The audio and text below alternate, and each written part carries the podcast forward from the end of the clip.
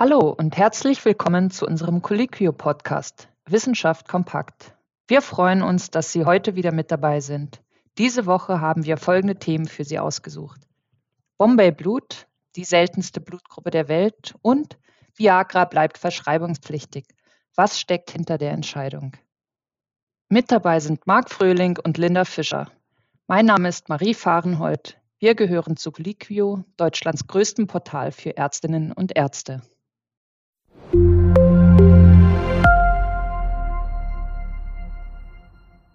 Schon seit Jahren ist die Versorgungslage bei Blutspenden in Deutschland regelmäßig angespannt. In einigen Regionen müssen Operationen sogar abhängig vom Blutungsrisiko der Patientinnen und Patienten geplant werden. Und obwohl die Corona-Pandemie einer Spende nicht im Wege steht, sind auch in den letzten zwei Jahren die Zahlen an Blutspenden vielerorts erneut gesunken. Besonders kritisch ist der Blutkonservenmangel für Menschen, die sowieso schon eine seltene Blutgruppe haben oder eine Blutgruppe, die mit wenigen Blutgruppen kompatibel ist. Das zeigt auch ein Fall, der sich im Jahr 2008 in Deutschland ereignet hat. Linda, was genau ist hier denn vorgefallen? Ja, also die Situation war die folgende. Ähm, einem 39-jährigen Mann wurde von einem Müllwagen über das Bein gefahren, also das Bein war zerquetscht und er musste ins Krankenhaus geflogen werden. Und äh, aufgrund des hohen Blutverlusts äh, brauchte der Mann dann eine Transfusion. Ähm, es gab aber in diesem Krankenhaus keine Spendenkonserve, die passte. Also sein Blut verklumpte mit allen Proben, die versucht wurden. Und ähm, wie sich später herausstellte, hat äh, dieser Mann die seltenste Blutgruppe der Welt, das sogenannte Bombay-Blut. Bombay-Blut, mhm. das habe ich noch nie gehört. Was heißt denn selten? Wie viele Fälle davon sind bekannt? Also weltweit ähm, gibt es rund 20.000 bekannte Fälle. Ja, spendentechnisch bedeutet das laut dem Deutschen Roten Kreuz, dass in Deutschland auf 300.000 Blutspenderinnen und Blutspender nur eine einzige Person kommt, äh, die auch das Bombay-Blut hat. Und woher kommt die Bezeichnung Bombay-Blut? Ja, also die Bezeichnung Bombay-Blut rührt daher, dass diese Blutgruppe in Bombay entdeckt wurde, also im heutigen Mumbai. Ähm, ja, ein indischer Wissenschaftler hat dabei Patientinnen und Patienten ähm, Antikörper im Blut entdeckt gegen alle bisher bekannten Blutgruppen, also gegen die Blutgruppe A, B und Null Rhesus negativ. Er hat also sozusagen eine fünfte Blutgruppe entdeckt. Was es jetzt wiederum für die Transfusion bedeutet, ähm, ist, dass die Menschen, die eben diese fünfte Blutgruppe haben, nur Blut von Menschen empfangen können, die auch das Bombay-Blut haben. Und ist das bei anderen Blutgruppen auch so? Wie war das da nochmal? Ja, also zur Auffrischung. Ähm, wir kennen ja heute das AB0-System mit den Blutgruppen A, B0 und AB. Und daneben gibt es auch noch das Rhesus-System, um diese Blutgruppen zu klassifizieren. Ähm, ja, und bei der Blutspende ist es jetzt so, wenn die Blutgruppen vom Spender und vom Empfänger nicht zusammenpassen, also inkompatibel sind, ähm, werden Antikörper gebildet, die sich mit den Antigenen auf den roten Blutkörperchen verbinden und verklumpen. Und das kann eben lebensgefährliche Folgen haben ähm, das alles jetzt im Detail hier vorzustellen. Also es ist super komplex und sehr detailliert. Ähm, das würde jetzt hier den Rahmen sprengen. Ich würde denjenigen, die sich dafür interessieren, die Seite vom Deutschen Roten Kreuz empfehlen. Ähm, die Quelle ist auch hier verlinkt. Da kann man sich das Ganze im Detail nochmal durchlesen. Okay, dann noch mal kurz zurück zu unserem Patienten mit dem Bombay-Blut. Wie ist der Fall denn ausgegangen? Haben die Ärztinnen und Ärzte eine passende Spende gefunden? Ja, also sie haben eine Spende gefunden. Ähm, es hat aber eine Weile gedauert. Also sie haben erstmal bei den Verwandten des Mannes nachgefragt, ob sie sich testen lassen, um zu gucken, ob sie irgendwie die passende Blutgruppe haben. Davon kam aber dann keiner in Frage und dennoch ist es den Ärztinnen und Ärzten doch noch gelungen, eine passende Spende aufzutreiben mit dem Bombay-Blut und konnten damit auch das Leben des Mannes retten. Ähm, der Mann ist übrigens heute auch selber fleißiger Blutspender. Okay, richtig so. Und wie schön, da hat er ja noch mal Glück gehabt. Gibt es denn Zahlen, wie viele Konserven an Bombay-Blut in Deutschland vorrätig sind? Ähm, also im Sommer 2021 sollen es zumindest 14 Konserven gewesen sein in Deutschland, die vorrätig sind. Ähm, also es ist extrem wenig. Ähm, und diese wenigen Proben oder diese wenigen Konserven werden aufwendig mit Stickstoff gekühlt, damit sie länger haltbar sind. Normalerweise halten solche Blutkonserven so um die 49 Tage, also maximal.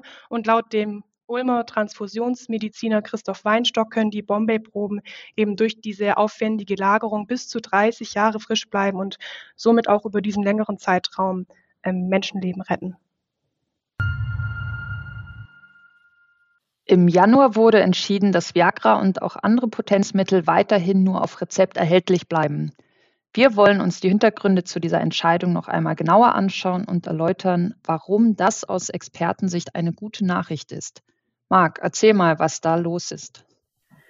Ja, genau. Und zwar steht schon seit dem 25. Januar fest, dass äh, der Wirkstoff Sildenafil, bekannter auch unter dem Markennamen Viagra, äh, erstmal weiterhin nur auf Rezept erhältlich ist. Und dafür hat sich der sogenannte Sachverständigenausschuss für Verschreibungspflicht des BfArM ausgesprochen, und zwar einstimmig. Am Ende entscheidet zwar das Bundesgesundheitsministerium darüber, aber es folgt in der Regel dieser Expertenempfehlung. Noch bevor die Entscheidung getroffen wurde, hat der Spiegel mit Dr. Christian Wülfing gesprochen, dem Chefarzt und Pressesprecher von der Deutschen Gesellschaft für Urologie. Dieser vermutet hinter dem Antrag auf die Aufhebung der Verschreibungspflicht ein enormes Interesse der Pharmaindustrie, ihre Absätze zu erhöhen aber eben auch gegen den Schwarzmarkt vorzugehen, der ja erst durch die Rezeptpflicht entstehen konnte. Wo genau liegen denn da die Gefahren bei dem Schwarzmarkt? Ja, also wir sind zwar schon weit im 21. Jahrhundert vorangeschritten, wir sind immer aufgeklärter, aber das Thema Potenz ist bei vielen Männern trotzdem immer noch schambehaftet und da gibt es nach wie vor die Angst, deswegen zum Arzt zu gehen. Und deshalb gibt es viele illegale Kanäle, um sich mit diesen Medikamenten zu versorgen.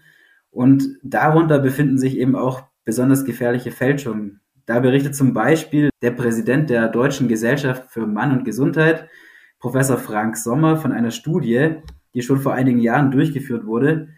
Hier wurden 22 Produkte, die jeder einfach so im Internet bestellen kann, untersucht. Da kam raus, bei über 80 Prozent war nicht das drin, was angegeben war. Da war zum Beispiel die Wirkstoffdosis um ein Vielfaches erhöht. Es gab auch Verunreinigungen mit Schwermetallen und so weiter. Und all das kann im schlimmsten Fall bei regelmäßiger Einnahme zu Herzschädigungen führen. Und so gesehen wäre es sicherlich ein Vorteil, wenn der Schwarzmarkt mit gefälschten Produkten eingedämmt würde. Das klingt ja, als wäre die Aufhebung der Rezeptpflicht zumindest in dieser Hinsicht ziemlich sinnvoll. Was hat denn jetzt dagegen gesprochen? Ja, der große und ganz offensichtliche Nachteil ist ganz klar der Verlust der ärztlichen Kontrolle. So sagt das zum Beispiel auch Wülfing in seinem Interview. Denn die erektile Dysfunktion kann ein Symptom einer zugrunde liegenden Erkrankung sein. Also zum Beispiel kann eine Erektionsstörung ein Frühwarnsignal für einen Herzinfarkt sein. Und Wülfing sagt auch, wer Viagra braucht, der hat in den meisten Fällen eine medizinische Vorgeschichte. Hier muss zum Beispiel die Gefahr von Wechselwirkungen mit anderen Medikamenten ausgeschlossen werden. Und nur durch ärztliche Beratung können mögliche Kontraindikationen ausgeschlossen werden. Also zum Beispiel schwere Herz-Kreislauf-Erkrankungen, Hypotonie oder bestimmte Augen- und Lebererkrankungen. Und außerdem würden ohne die Rezeptpflicht auch keine Kontrolltermine mehr stattfinden. Und auch diesen wichtig, um zu checken, einmal ob die Therapie erfolgreich verläuft und ob es auch Nebenwirkungen gegeben hat. Das klingt nachvollziehbar. Wo könnte man denn ansetzen, um Männern mit Erektionsstörungen die Scham zu nehmen und sie dazu zu bringen, für ihre Potenzpillen zum Arzt oder ihrer Ärztin zu gehen, anstatt die Lösung auf dem Schwarzmarkt zu suchen? Ja, wie du gerade sagst, äh, liegt genau da das Problem. Also die urologischen Fachgesellschaften äh, begrüßen völlig zu Recht das Votum. Nur so kann der individuelle Patient richtig behandelt werden, aber der muss eben erstmal zum Arzt kommen. Und da sind wir wieder beim Thema Scham um die Verlust der Männlichkeit oder der Sorge, dass man bestimmten Idealen nicht gerecht wird. Auch Wülfing spricht sich dafür aus, dass es für den Patienten einfacher werden soll, einen Arztkontakt herzustellen und damit auch leichter an die Medikamente zu kommen, aber eben nicht über eine Aufhebung der Rezeptpflicht. Und da sieht er dann auch die Ärztinnen und Ärzte selbst in der Pflicht, zum Beispiel durch empathische Angebote, auch mit digitaler Hilfe. Er sagt, dass die erektile Dysfunktion auch ein Beispiel dafür sein kann, wie eine hybride Versorgung funktionieren könnte. Also, dass sich der Patient zu Beginn in der Praxis untersuchen lässt und andere Teile der Versorgung dann online abgewickelt werden können. Und da fehlt es aber noch an konkreten Vorschlägen.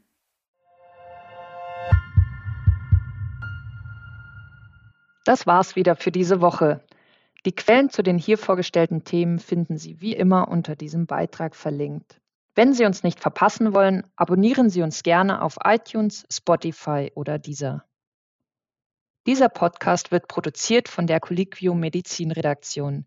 Aufgezeichnet wurde am 9. Februar 2022.